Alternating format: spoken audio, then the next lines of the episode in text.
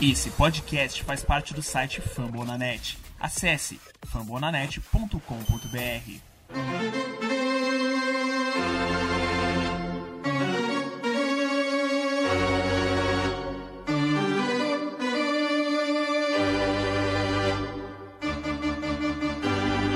It's time for Dodger Baseball.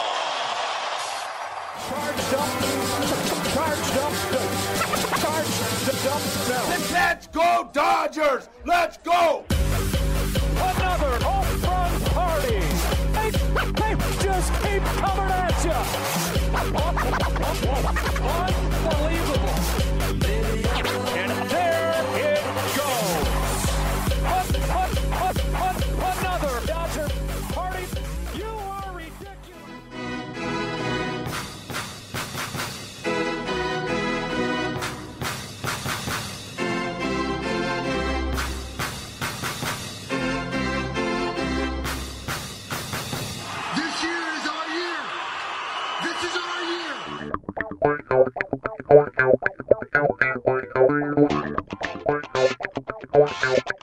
E aí, Dodgers Nation, tudo bem? Como é que vocês estão? A partir de agora, começando o meu, o seu, o nosso Dodgers Cast Baseball, episódio 43.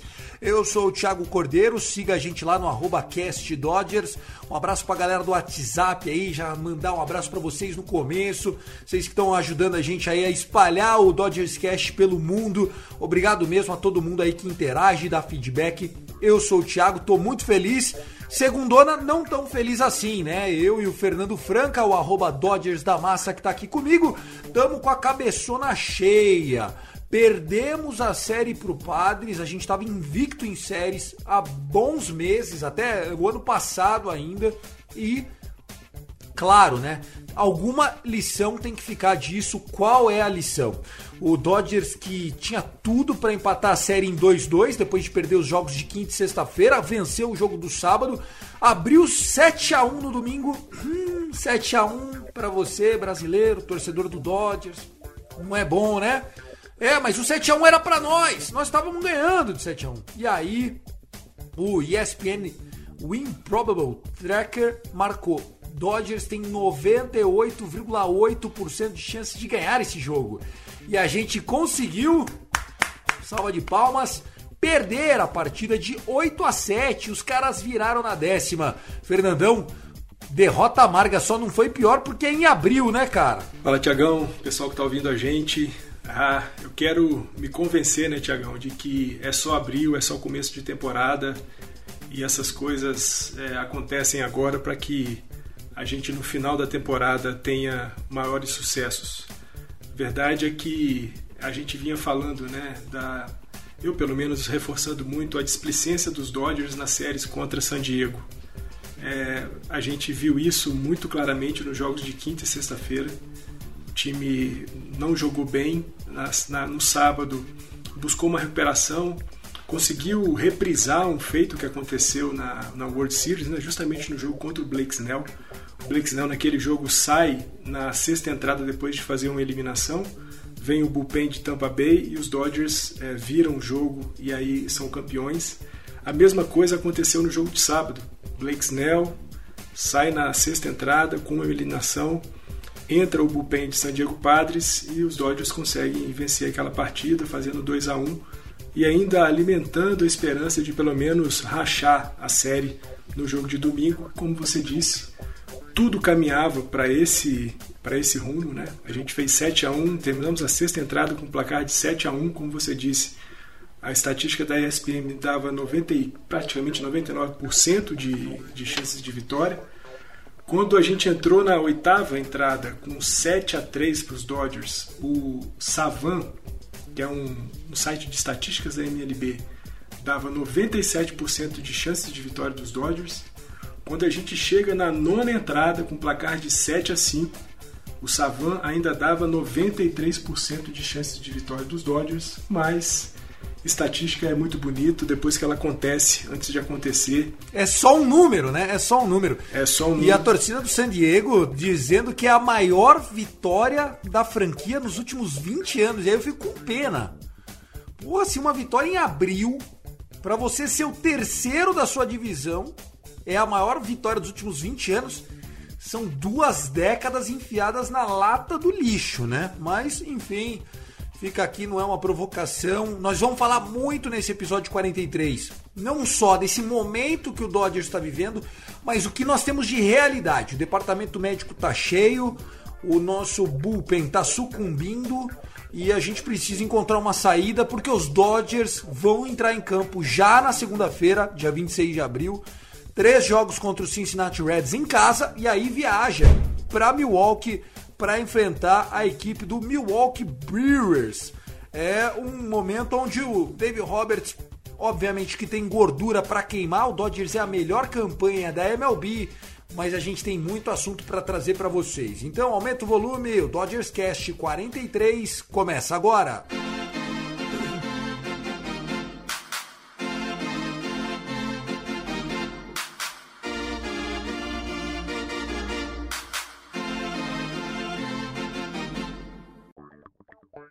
Começando então o primeiro bloco do seu Dodgers Cast, primeiro assunto aqui do nosso roteiro é a melhor rotação da MLB. Se a gente perdeu três jogos para o San Diego Padres em quatro, não foi por conta dos nossos arremessadores titulares. Né? Apesar do Clayton Kershaw ter ficado com a loss, nós tivemos na abertura da série um Walker Buehler fantástico. Né, voltou para o sétimo inning, completou sete innings, apenas duas corridas cedidas, né?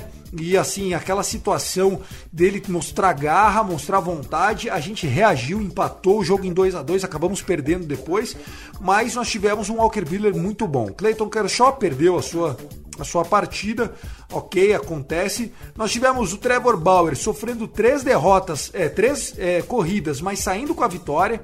A gente virou nessa saída do Blake Snell, estava perdendo o jogo, acabamos virando, um jogo que estava considerado aí bem complicado pra gente, né? E, e o Bauer, apesar de sofrer três corridas, foram dois home runs solo do Tatis Júnior, né? E assim, jogou muito bem, mostrou, mostrou a espada dele, né? A Sword.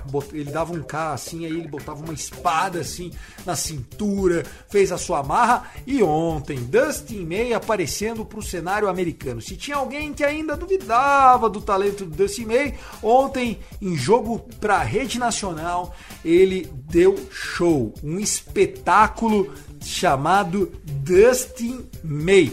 Que rotação, todo mundo com IRA de 2 baixo, abaixo de 3. Julio Urias, que vem pro Montinho nessa segunda-feira, também não tá fazendo por menos. É, Tiagão, é, como você disse, né, nossa rotação não tá devendo nada. É, o nosso ataque é que tá devendo muito, né? E sobre o Dustin May, ele já tinha mostrado que era capaz de fazer isso na abertura né, do, dos Dodgers na temporada de 2020, quando ele ali em cima da hora substitui o Clayton Kershaw no nosso Opening Day contra São Francisco.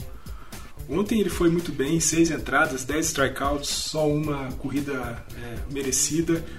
A nossa rotação nessa série contra San Diego fechou com um ERA de 2.76. Foram 26 innings arremessados, apenas 8 corridas cedidas é muito pouco. É, a, a, rotação tem segurado muito a, as vitórias dos Dodgers, sobretudo se a gente pensar que na temporada passada a nossa rotação ficava às vezes 4, 5 entradas por jogo. Nessa, nessa temporada, a gente já falou disso aqui em outros episódios, a rotação tem ficado 6, 7 entradas, com algumas exceções aqui e ali, como a do próprio May e do Clayton Kershaw em jogos passados, onde eles não completaram nem 6 entradas. Mas os caras têm jogado muito. O Dodgers tem a terceira melhor rotação da, da, da MLB em números, né? são 2,97 de ERA, a terceira colocada. É a melhor em walks cedidos, apenas 2,61 a cada 9 innings. É o melhor em whip, apenas 1,07. É a terceira melhor rotação em corridas cedidas, corridas merecidas por 9 entradas, com 3,46 e de corridas sofridas também é, é a terceira melhor da MLB. A verdade é que a gente não tem nada para falar contra Bauer, contra Urias, contra Kershaw, contra Biller, contra May. O que nós estamos precisando é fazer aparecer um pouco mais o nosso ataque. Como eu disse, né, nessa série contra San Diego, a nossa rotação ficou com 2.76 de array, mas em compensação, o nosso ataque no primeiro jogo no, no segundo e no terceiro jogos. Se a gente somar os, o RISP, né? O aproveitamento no prato com jogadores do segundo e terceiro plate, né? O aproveitamento foi de, de aproveitamento nos três primeiros jogos foi de apenas 19,2% e no último jogo, no jogo de domingo, a gente foi 3 de 17 com apenas 17,6% de aproveitamento com jogadores em posição de anotar corrida. Ou seja, é aquilo, Tiagão. Dodgers sempre foi reconhecido por seu poderio ofensivo. Isso é desde 2015, 16, 17 até hoje as coisas têm sido assim. A minha esperança e a sua e a de toda a nação dos Dodgers é que esse ataque clique. Quando esse ataque encontrar o ritmo, como eu já disse no nosso episódio passado, quando esse ataque encontrar o ritmo, vai ser difícil ganhar dos Dodgers. Deus diga amém, por favor, porque a frustração é muito grande, né? A gente é, vive um momento onde nossos arremessadores estão fazendo a parte dele, mas parece que as coisas não estão entrando, não estão encaixando. É, tem dia que o árbitro, aliás, os juízes, né? Eu não assisto jogos que não são do Dodgers, senão eu só vejo o resultado e bons momentos, né? Parar para assistir três horas por dia já me basta o Dodgers. E, cara, o que eu tô vendo de missed call, né? Puxa, arremessos que são bola e são dados strike. Não sei, cara. Enfim, bolas boas de arremessadores nossos que no bullpen os caras dão bola. Acho que todos os times estão sofrendo com isso, mas o Dodgers em especial tá faltando sorte em alguns momentos. Você também tem essa ideia, apesar da melhor campanha, Fernandão? Eu, acho que sim, e principalmente ontem, né, especificamente, Tiagão, na décima entrada a gente estava com bases lotadas, com dois eliminados e o DJ Peters foi para o bastão. Chegamos numa contagem de 3-2, o arremessador de San Diego arremessa uma bola na parte alta da, da, da zona e o Peters ele vai para o swing. Faltou um pouco mais de olho, porque ali era o walk, walk da vitória, o walk-off walk do, do, dos Dodgers. E que você disse sobre os umpires também, né? Os umpires estão chamando, estão né, com chamadas muito ruins. Bola marca strike, strike dão bola. Isso na série contra San Diego foi marcante, né? principalmente nos dois primeiros jogos. As chamadas foram muito ruins. Ontem, no jogo, no último jogo, no jogo de domingo, quarto jogo da série, algumas chamadas ruins para os dois lados, tanto San Diego quanto Dodgers é, tem alguma coisa a reclamar do, do umpire de ontem. E eu, ao contrário de você, assisto tudo quanto é jogo que passa na televisão e inclusive também que eu pego nos, nos links alternativos, tem sido rotina as chamadas ruins dos umpires. Eu acho que a zona de strike eletrônica é algo que a MLB tem que começar a pensar com bastante carinho e com urgência, porque as chamadas estão muito ruins. É, e fica aqui também o alerta, né? Os pitchers precisam se acostumar com o strike que estão dando e os rebatedores também, né? eu tenho sentido muito. O que acontece, pessoal? O Dodgers é o time que dá menos chase no, no bastão. O que, que é o chase? O chase é o desafiar. É você ir pro swing. Não importa se você consegue a rebatida, ou passa no vazio, ou é um foul ball. Se você faz o arremesso de swing, se você faz o arremesso, não, se você faz o, o movimento de swing, então quer dizer que você está fazendo o chasing, né, o the pitch, você está desafiando o arremesso. O Dodgers é o melhor da liga nisso. No sentido de quanto menos você vai para o swing, melhor, a partir do princípio que você ganha mais bolas, estuda melhor, cansa mais o arremessador adversário e tal. Beleza. Às vezes eu acho que a gente está paciente demais, você não acha, Fernandão? E, apesar de você ter dado, o, o, o, vamos assim, um depoimento agora do DJ Peters, que sempre sofreu na base por não conseguir contatos. É um cara que consegue, é, ele toma muito strikeout. Ele é igual o Puig, vamos dizer assim, pra vocês imaginarem. Né? O Puig era muito assim, não conseguia botar bola em jogo. Ou o Puig tomava o ou ele, sabe assim, era um cara que tomava muito strikeout. E o DJ Peters também sofre disso. Por isso que ele tem 26 anos e estreou só agora. Não é porque. É porque ele é, ele é limitado, né? É, então, você também acha que essa paciência tá demais, Fernandão? Tiagão, é, é uma faca de dois gumes, né? Essa questão do chasing aí que você acabou mencionando. Porque ao mesmo tempo que a gente acaba perdendo algumas boas oportunidades, os Dodgers também é o time, é o, é são o time que mais tem walks por jogo nessa temporada, né? São 4.6. essa paciência no plate tem rendido para a gente bases, mas o problema é que a gente está ocupando base e depois que ocupa a base, não estamos conseguindo as rebatidas necessárias para transformar essa ocupação de base em corridas. Haja vista que Dodgers também é o líder da MLB em percentual de ocupação de bases, 34,6%. Ou seja, a gente soma o walk, a gente soma o percentual de ocupação de base, parece que está tudo bem, mas não é bem isso que está acontecendo. A gente tem aqui a sexta melhor marca da MLB de corridas, são cinco corridas de média por jogo, e o sexto em relação a rebatidas por jogo são 8.3. Um time que rebate 8.3 por média por jogo está rebatendo menos de uma por entrada. Isso mostra o problema que os Dodgers têm sofrido aí nos últimos jogos, principalmente no nosso bastão. E ainda falando um pouquinho de ataque, Fernandão, a gente também tem que deixar muito claro o seguinte: é, nós estamos muito dependentes da parte alta da nossa lineup, né? Justin Turner está muito bem, com certeza. Max Muncy está muito bem, com certeza.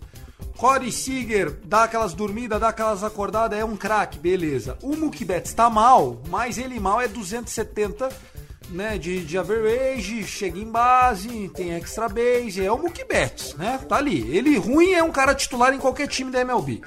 O problema é que daí para trás, meu amigo, tá ruim. A gente tá parecendo o Colorado Rocks. Não é aquilo que você tá acostumado. E aí a gente já vai pro próximo assunto, que é a questão da enfermaria, da lesão, né, Fernandão? Tiagão, deixa eu só colocar uma coisa em relação ao nosso ao topo da nossa da nossa lineup. É, falando sobre essa série contra San Diego, eu levantei aqui os números justamente porque eu pensei que você fosse falar sobre isso. É, o nosso top 5, né, os cinco primeiros rebatedores da nossa lineup, na quinta-feira rebateram 11,7%. Foram a bastão 17 vezes, só com duas rebatidas. Esse mesmo número se repetiu na sexta-feira, jogos que nós perdemos. No sábado, veja só o quão importante é o topo da lineup rebater. A gente rebateu a 38%, foi 8, foram 21 vezes, é, 21 idas ao bastão, com 8 rebatidas, justamente o jogo que nós ganhamos. E aí no jogo de domingo, voltamos para uma marca não muito boa, né, de 24% de aproveitamento. Dos 25 at-bats, apenas 6 rebatidas para o nosso top 5. Estranhamente, nesse jogo, quem rebateu melhor foi a parte de baixo. Em alguns momentos, essa parte de baixo também tem salvado a gente Luke Rayleigh já salvou algumas vezes. Ontem, o Sheldon Noise teve um home run que deu uma certa tranquilidade, foi o home run que abriu 3 a 1 A nossa primeira corrida impulsionada com, com Austin Barnes no, no bastão. Então é muito importante que o nosso top 5 do lineup consiga rebater e desse top 5, sobretudo, que Corey Seager rebata. Quando o Seager consegue um aproveitamento de 30 a 50% no bastão durante os jogos, ele consegue intoxicar, entre aspas, todo o nosso lineup e os caras começam a rebater bem. Então vamos ficar de olho na produção do Corey Seager daqui para frente, porque ele é um belo termômetro para saber a nossa capacidade ofensiva. É, eu acho que a parte baixa da nossa lineup tá lamentável.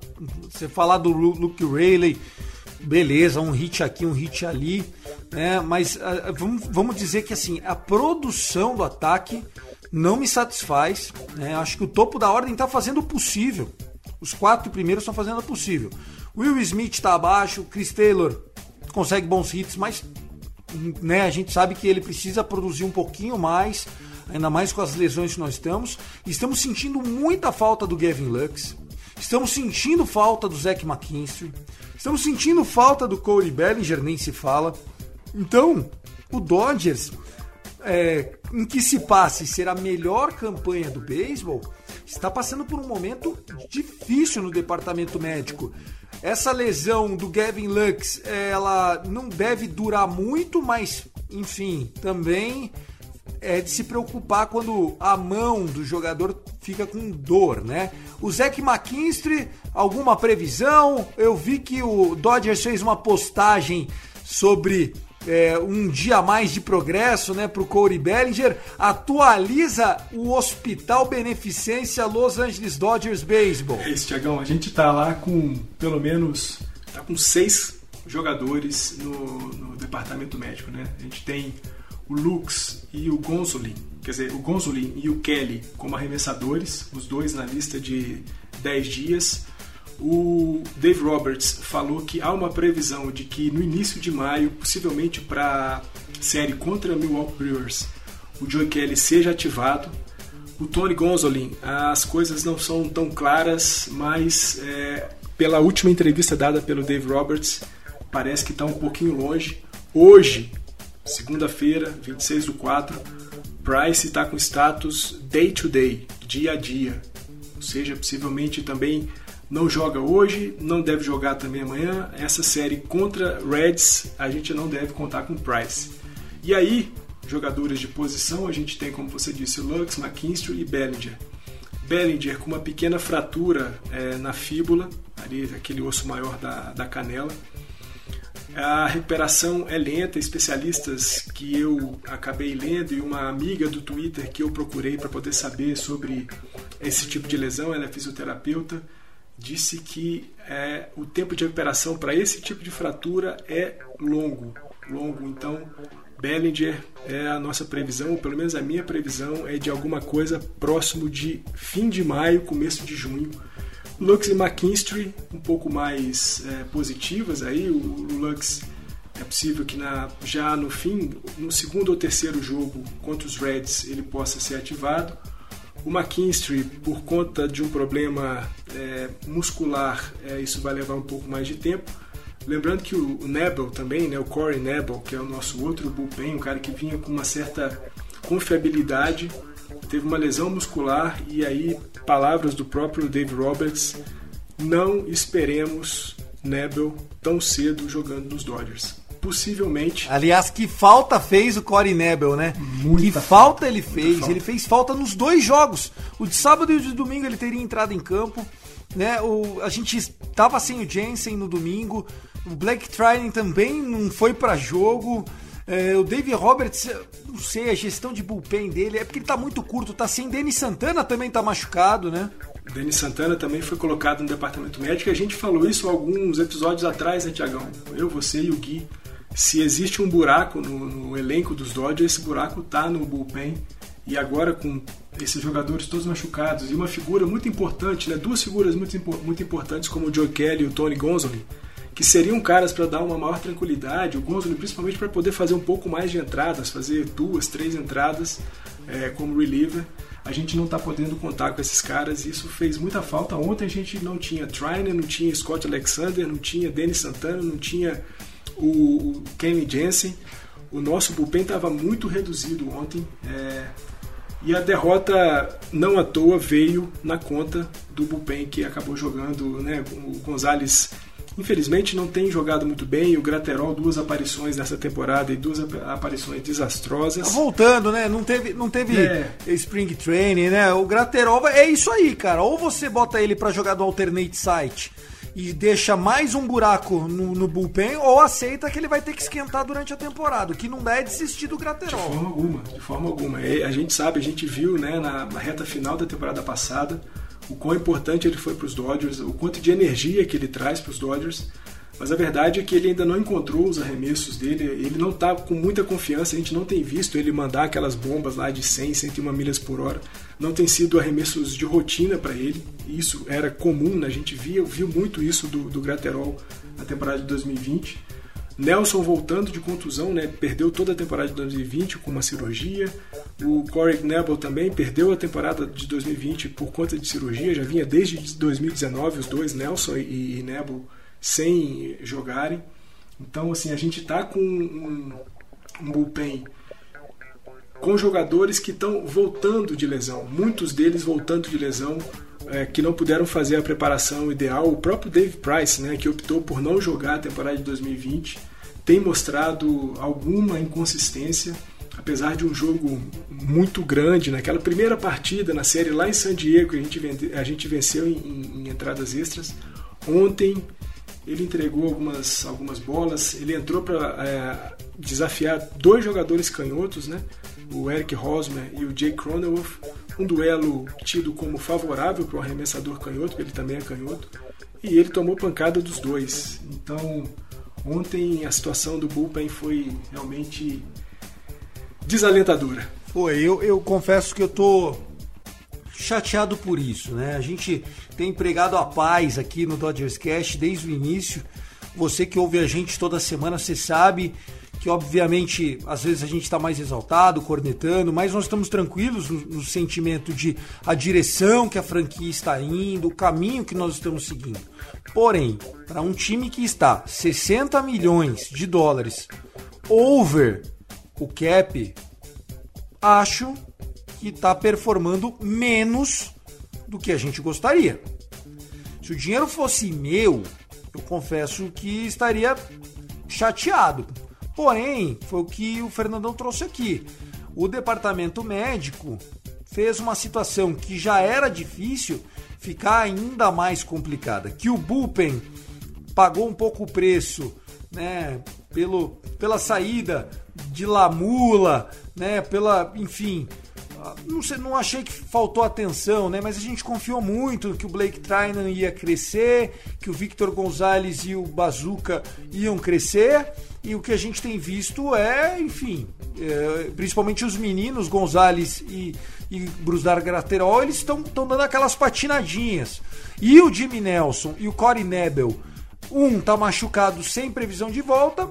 O Jimmy Nelson, meu amigo, Jimmy Nelson, mais uma mais uma partida que ou a gente tá perdendo e aí vai embora, ou um blow safe. Eu tô chateado com o Jimmy Nelson. Quando ele foi escolhido, eu fiquei chateado também. Parece que eu tava prevendo que ia acontecer alguma desgraça. Mas é, eu acho que o Jimmy Nelson, num mundo real, não tem espaço para jogar no Dodgers. Prefiro que a gente tente de novo o projeto Brandon Morrow. Cadê o Brandon Morrow? É, eu, eu, eu, concordo com você, Tiagão. É, não, não que a gente deva desistir do, do Jim Nelson, mas eu acredito que na medida que a gente tem uma maior constância do Graterol, do próprio Vitor Gonzalez e as voltas do Tony Gonzoli e do Joey Kelly, pelo que o Nelson tem apresentado até agora, a participação dele na, na rotação ali do bullpen vai ser reduzida. A gente chegou a conversar num dos nossos episódios de uma possibilidade, quem sabe até o Jimmy Nelson fazer a rotação titular em algum momento, se não como um dos cinco primeiros, mas se o Dave Roberts resolver, resolvesse adotar uma rotação de seis arremessadores, o Jim Nelson era um cara cotado, mas ele acabou não correspondendo a isso, né? O ERA dele está tá bem alto, principalmente para um arremessador de bullpen, está 4,82 e não só o, o ERA dele é alto, né? O que é pior para mim, um número que fala muito alto para mim, que é o WHIP, né? O WHIP dele é altíssimo, é 1.71, é horrível. É, são quase dois jogadores chegando em base a cada, a cada entrada que ele arremessa. Isso não dá nenhuma tranquilidade. É, eu vou te dizer que o jogo de ontem ele foi o menos culpado de tudo. Eu acho que a, o nosso ataque, eu vou insistir nisso, o ataque poderia ter ido bem melhor, principalmente nos cenários de base lotadas. Nós tivemos quatro cenários de base lotadas, conseguimos anotar só uma corrida. Talvez com um pouco mais de tranquilidade, esse bullpen que anda rateando tivesse jogado mais calmo. Tudo bem, 7 a 1 era uma boa, é, uma boa vantagem, mas quando o Jim Nelson entra no jogo, o jogo já estava 7 a 5 né? Então a tranquilidade já não era tão grande, principalmente para um cara que não está habituado a fazer a função de closer, que era aquilo que ele estava fazendo ali naquele momento, né? Quando ele entra na nona entrada com é um placar de 7 a 5. diferente, né? É completamente você diferente. arremessar a nona entrada é um esporte diferente. Você você tem um outro nível de pressão, expectativa, é, de, de, de, nervo mesmo, de ansiedade da torcida, o ambiente do estádio muda, pesa mais nas costas. Não por menos, closer ganha mais do que um setup, tá?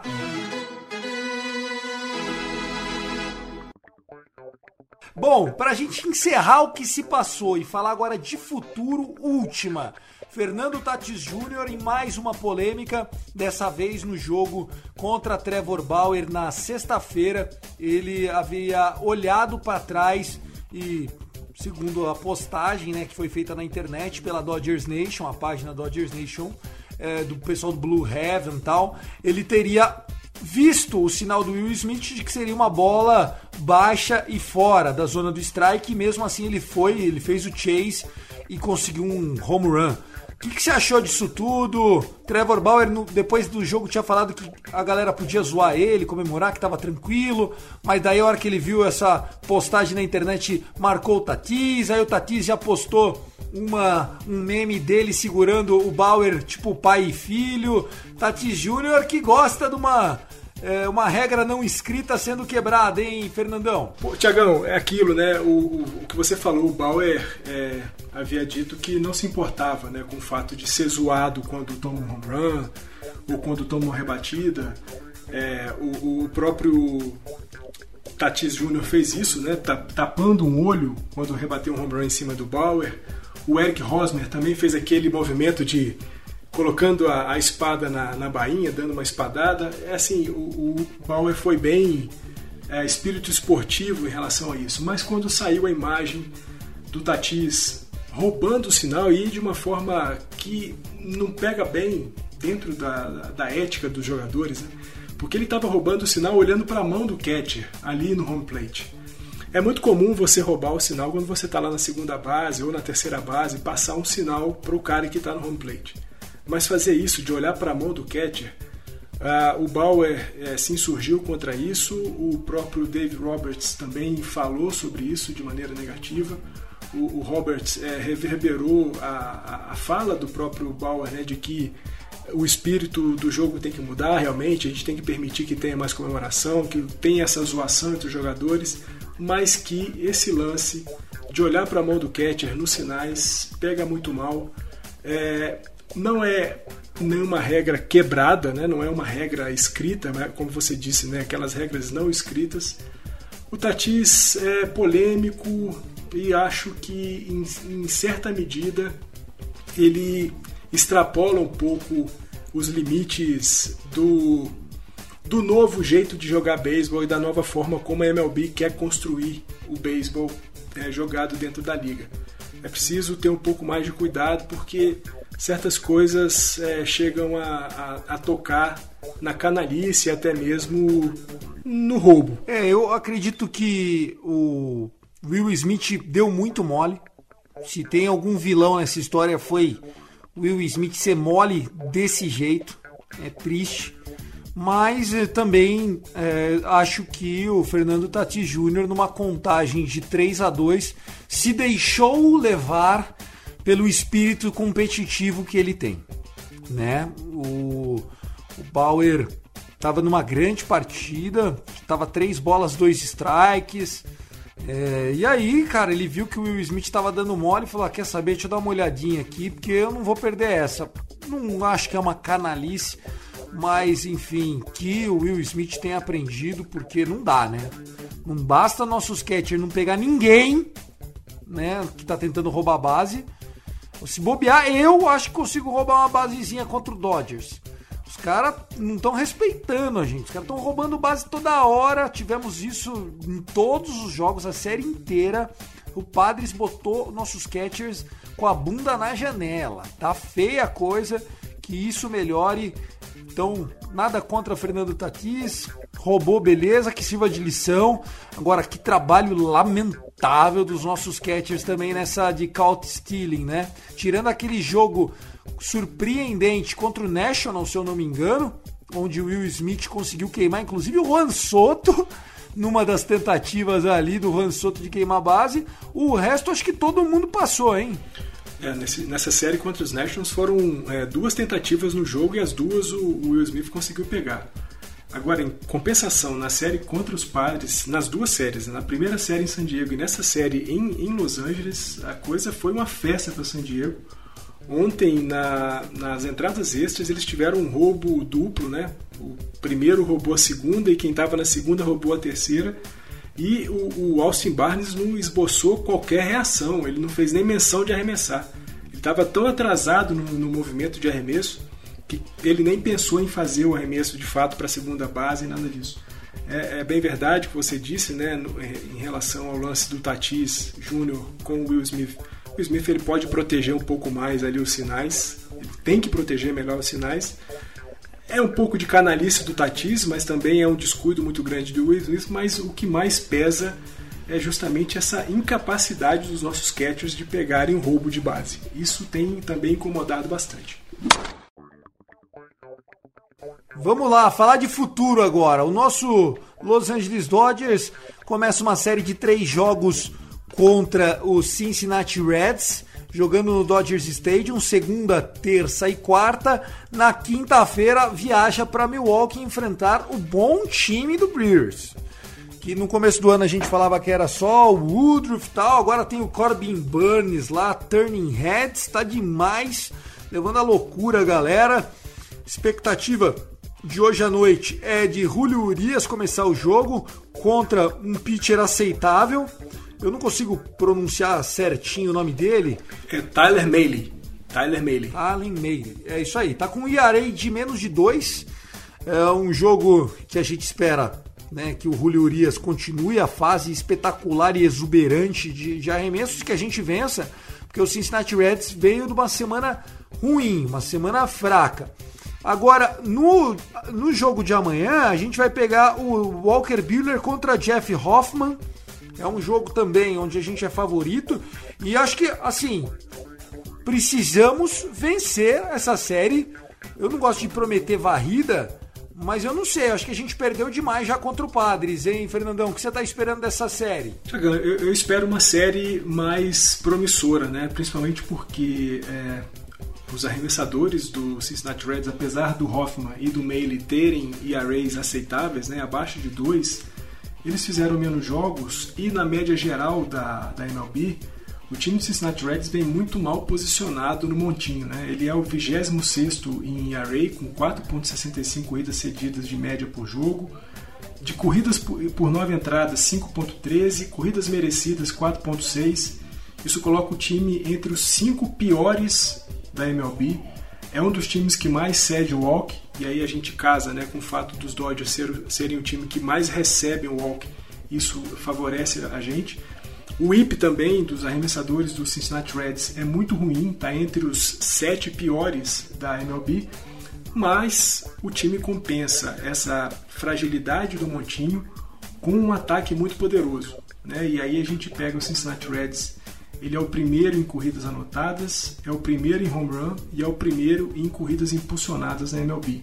Apesar de o time estar numa sequência de sete derrotas consecutivas, a última vitória é, foi no domingo retrasado na série contra o Cleveland Indians, que eles acabaram ganhando por, por 2 a 1 mas depois é, foram varridos contra Arizona Diamondbacks por 3 a 0 e foram varridos por St. Louis Cardinals também por 3 a 0. Então é, é um matchup, é um, é um confronto que me parece ser favorável aos Dodgers, mas vamos ver principalmente nesse jogo da segunda-feira, né, o jogo de hoje, onde a gente está gravando aqui o nosso, nosso episódio do, do Dodgers Cast, porque a gente tem que lembrar, né, o jogo de ontem contra San Diego, no jogo de domingo, foi até a 11 entrada, o nosso bullpen está tá desgastado, a gente vai depender muito mais uma vez de um bom jogo da nossa rotação titular, no caso da partida de hoje, do Julio Urias, torcer para que ele consiga fazer 6, 7 entradas e para que o nosso ataque possa aparecer contra esses arremessadores destros do Cincinnati Reds. Todos os três são, são destros: Tyler Mayle, Jeff Hoffman e o Sonny Gray, que vai ser o cara que vai fazer o último jogo num duelo possivelmente contra o Clayton Kershaw. Todos eles são destros e os Dodgers sabidamente rebatem melhor contra, contra, contra destros. Então eu espero, se não uma varrida, principalmente por conta do jogo de hoje, o cansaço que o time deve apresentar. Talvez um 2 a 1 para a gente recolocar as coisas no lugar e viajar para Milwaukee com a cabeça um pouco mais fresca, porque vão ser quatro jogos lá em Milwaukee e vão ser jogos bem difíceis. A gente deve topar aí, como você disse, com, com Burns e com Woodruff. Fred Peralta é o primeiro jogo, depois é o Brandon Woodruff e depois o Corbin Burns. É que o Peralta, eu acho que os três são destros também. Vai ser uma semana boa para essa nossa lineup. Eu, eu acho que foi uma boa leitura, né? O fato deles serem destros. Acho que também a, a lineup do Brewers também é mais de destro, mas a gente está pegando o topo, o topo da rotação dos caras, né? Então, é, jogos difíceis, eu acho que o Dodgers não tem margem aí. Obviamente que para playoffs tem margem, mas eu acho que perdeu três jogos em casa de quatro e precisa agora ganhar os três jogos e voltar ali a abrir um pouquinho de gordura. Lembrando que o Padres só tem cinco jogos essa semana, então se a gente vencer os dois jogos a mais que a gente tem é, no calendário do que eles, a gente abre mais um jogo, tá? Eu tô olhando sim para as standings, respeitando o São Francisco Giants, mas eu não vejo o Padres perdendo num confronto direto contra o Giants. O Padres mostrou sua força e apesar de estar dois jogos atrás do que o Giants e três jogos atrás do que a gente, esse time do Padres é mais time que o do Giants, né? Mas é interessante ver, né, Tiagão? Porque, olha só, o Padres foi jogar uma série contra o Milwaukee Brewers e foi varrido, né? 3 a 0 é, A gente vinha com bons desempenhos contra o, o, o Oakland A's, contra o Washington Nationals, contra Colorado Rockies. Começamos a patinar ali contra Seattle Mariners justamente no momento que a gente se aproximava a mais uma é, série contra os Dodgers, é, mais uma série contra os Padres. E aí a minha ideia é, é, justamente bater em cima disso. Né? Eu acho que esse momento é, da vibração e, e de uma certa hype muito grande em cima de San Diego tem mexido um pouco a cabeça dos jogadores dos Dodgers. Eu acho que agora, nesse momento, a gente vai fazer uma longa série de jogos sem passar por San Diego. A gente só volta a encontrar San Diego no dia 21 de junho. Eu acho que esse afastamento vai ser bom para os Dodgers. Agora, cada um correndo por si, o San Diego fazendo as séries dele, a gente fazendo as nossas séries. Ah, eu, eu acredito que o aproveitamento daqui para frente vai ser bem maior. A gente vai conseguir restabelecer o quadro de dominância é, dos Dodgers na, na divisão oeste da Liga Nacional. E aí, quando a gente for pegar lá o Padres de novo em junho, quem sabe já com uma vantagemzinha aí um pouco mais confortável de uns 5, 6 jogos para o segundo colocado. É, eu também não acho que essa posição de São Francisco hoje, né, o segundo colocado na nossa divisão, seja sustentável, mas a gente conhece, né, o time de São Francisco é um time chato, time muito experiente, que vem surpreendentemente fazendo uma bela campanha nesse início de 2021 e Padres vai jogar contra um time que é de rotina, né? Dentro da divisão são confrontos que acontecem né, todo ano e são 19 confrontos. Eu não sei, eu, eu ainda acho que São Francisco pode surpreender, porque enquanto os Dodgers têm uma queda psicológica contra San Diego, e San Diego, pelo contrário, tem um aumento né, da sua força psicológica e, e, e, de jogo contra a gente. Quando eles vão jogar contra outros times, acabam dando uma rateada. Isso aconteceu contra os Pirates, isso aconteceu contra o Milwaukee Brewers e quem sabe e por que não também possa acontecer com São Francisco, apesar de eles jogarem em casa a partir de amanhã. E abre o olho para esse time do São Francisco Giants, tá? Eles estão muito posicionados para no ano que vem limpando a folha, vir quente atrás de bons jogadores. O Gabe Kepler, técnico manager do, do Giants, é muito bom e esse time promete dar mais trabalho mais rápido do que muita gente previa.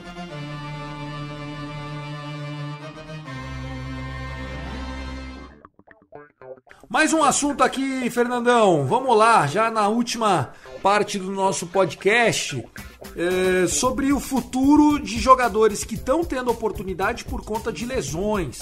Eu estou falando de Edwin Rios, Luke Riley, DJ Peters, Sheldon Noise. É, cara, tô quase desistindo de toda essa galera. O Sheldon Noise ontem bate um home run de pinch hit home run. Poxa, que legal, que bom, ótimo. Começou aquele inning de cinco corridas. No inning seguinte, me deixa cair uma bolinha, meu amigo. Você tá procurando um espaço na equipe e você deixa cair uma bolinha de uma double play que acabar o inning ali com o David Price. David Price encerrar o inning ali sem sofrer corrida nenhuma. Nenhuma. O que aconteceu ali foi um absurdo. Eu não sei, eu tô desistindo de todo mundo, cara. Pode mandar embora. É, Tiagão, é isso, né, cara? É aquele home run começou a aumentar nossas esperanças, o home run do Noise, mas depois ele erra uma double play facílima. Ainda mais para ele, que é um jogador de segunda base, ele é jogador de segunda e terceira base, mas originalmente um jogador de segunda base. E acaba vacilando. Depois, na oitava entrada, ele tem uma outra jogada para queimar, não dupla, mas uma queimada de chegada na segunda base. Ele não consegue fazer isso. É, eu ainda acho que o Noise é um cara que a gente pode ter um pouco mais de paciência, pode rodá-lo um pouco mais, mas eu tô com você com relação ao Luke Rayleigh. É... O maluco é horroroso, o Luke Rayleigh é horroroso. Jogador muito lento, é muito lento defensivamente, é muito lento no bastão, tem um swing terrível. É... O swing do Luke Rayleigh é bonito. Pena que ele não acerta a bolinha. Ele faz um movimento bonitão. Sabe? Ele, ah, mas não acerta e não adianta, né? É, mas é, é, bonito, mas é lento também, né? Esse é que é o problema. E o Rios, né, Tiagão? O Rios é um cara que, pô, a gente tinha tanta esperança, um cara que apareceu em 2019 bem, depois chegou em 2020. Ele é um rebatedor, um rebatedor de força, né? Não é um rebatedor para média, ele não rebate para média, ele vai rebater ali na casa de 23, 24% mas é um cara que quando aparece no bastão a chance de um home run acontecer é grande e isso infelizmente em 2021 pelo menos não tem acontecido. O Edwin Rios está com média de 10.3%, só tem um home run e um, e um RBI nessa temporada. São 39 at-bats com apenas 4 rebatidas. Ele que tem entrado muito na, muito na função de, de pinch hitter, né? Então o nosso pinch hitter foi muito mal até a o, o próprio City Tree e o Sheldon Noise quebrarem essa escrita no jogo de sábado contra San Diego. Mas a verdade é que Edwin Rios, estranhamente, um cara que poderia estar tá bem melhor, bem melhor posicionado, principalmente por conta, né, se tinha uma certa dúvida em relação ao Justin Turner na terceira base, o quão efetivo o Turner seria na terceira base, principalmente defensivamente. E aí cogitou-se de quem sabe o Rios fazer ali uma mescla junto com, o Justin Turner em alguns jogos, mas me parece que isso não vai acontecer. Não é para desistir do Rios, eu ainda acho que é um cara que vai é, de alguma maneira esquentar nessa temporada de 2021, mas de fato é, Luke Rayleigh é um cara que pode ir para OKC e ficar por lá. E a gente falou tanto do DJ Peters, né, Tiagão? Tinha tanta esperança e o cara chegou no jogo de sábado, é, no jogo de sexta como pinch hitter, no jogo de sábado como o primeiro jogo dele como titular na MLB, jogou a partida de domingo também e desastrosa a participação dele, desastrosa a participação dele. Foram, se não me engano, seis at-bats e cinco strikeouts. Ele não achou a bola em nenhum momento e ontem no jogo que ele poderia ter tido um pouco mais de paciência recebeu o walk, walk off walk. Não, ele ainda conseguiu virar a contagem. Ele tava com uma bola, dois strikes, esperou duas bolas fora, legalzinha. Aí ficou contagem cheia. O cara manda uma alta, uma fastball alta, cara, e ele girou. Eu sei que esse tipo de arremesso que é o submarino, né, que é o do Rio lá, o Team Rio lá do, do Padres, ele arremessa de baixo para cima. É difícil ler essa festival, mas porra, Cara, é sua chance, ele fica parado, você tá com um out ao seu favor ali, sabe? Não corre o risco, até pra não tomar uma double play, ali era ficar parado, cara. É obrigação do cara, para. Se tomar o call, beleza, volta embora, mas você tentou ganhar o jogo e ele não fez isso. Erro de Hulk, uma pena. Vambora, vamos pras rapidinhas. Bom, primeira rapidinha que eu trago aqui para vocês é que nesse final de semana, 25 de abril, é, o pessoal relembrou bastante os 45 anos de uma jogada que até hoje o pessoal comenta, mas não foi uma jogada de beisebol. Ela aconteceu no outfield do, Los, do Dodgers Stadium, né? O Rick Monday, que hoje é comentarista do, da emissora de rádio que faz todos os jogos do Dodgers, ele é o comentarista da equipe, tem um vozeirão. Ele era o nosso center field nesse jogo. E o que aconteceu? Dois ativistas invadiram o gramado e estenderam uma bandeira dos Estados Unidos no gramado e foram tacar fogo. E aí o Rick Manday no começo percebeu ali que os ativistas estão lá, mas na hora que ele viu que ia tacar fogo, ele sai correndo pela lateral, pega a bandeira e sai correndo. E aí o estádio aplaude ele e no, no, no, uh, no, telão, que na época não era telão, escrevem Great Play Rick Monday, né? Tipo, grande jogada Rick Monday. É, e o pessoal até hoje lembra disso, faz 45 anos que isso aconteceu, foi em 1976. Era um protesto até que legítimo eh, por conta da guerra do Vietnã e tal, mas, né, o pavilhão nacional, o símbolo máximo americano, uma bandeira, eu acho que tocar fogo em bandeira representa muita coisa ruim, um, autoritarismo muitas vezes. Mas fica aí uma jogada que aconteceu há 45 anos e é sempre lembrada dentro do estádio do Dodge Stadium, mas não foi uma jogada de beisebol. Esse, esse lance do Rick Manda aí, Fernandão. É, a gente sabe, né, Tiagão, o quanto o, a sociedade americana valoriza né, a questão patriótica e a figura da bandeira, como você disse, é muito relevante é, para todos os países, mas em alguns lugares, os Estados Unidos é um desses, ela tem uma conotação muito mais forte. E aí, esse roubo de bandeira para ela não ser queimada foi importante para manter esse espírito patriótico americano. Tiagão, vou voltar para nossa série contra San Diego e especificamente. Não, não faz isso, Fernandão, pelo amor de Deus. Vou voltar especificamente para esse jogo de domingo, né, que a gente acabou perdendo uma virada aí 7 a 1 na sexta entrada, entramos na sétima entrada com 7 a 1 e acabamos perdendo por 8 a 7. A última vez que Dodgers perdeu um jogo em que ele vencia de seis ou mais corridas foi em 2011, há 10 anos, um jogo contra o Philadelphia Phillies. Daquele dia até ontem foram 228 jogos com vitórias consecutivas, quando esse cenário em que os Dodgers vencia por seis ou mais corridas de diferença aconteceu. Dodgers não perdia a 228 jogos. Essa escrita acabou ontem, infelizmente, mas sempre que uma escrita acaba, uma outra começa a nascer e quem sabe não nasce aí uma mais bonita ainda do que essas 228 que, 228 que ficaram para trás. É, eu acho que foi uma virada que o pessoal vai lembrar bastante e repito, né?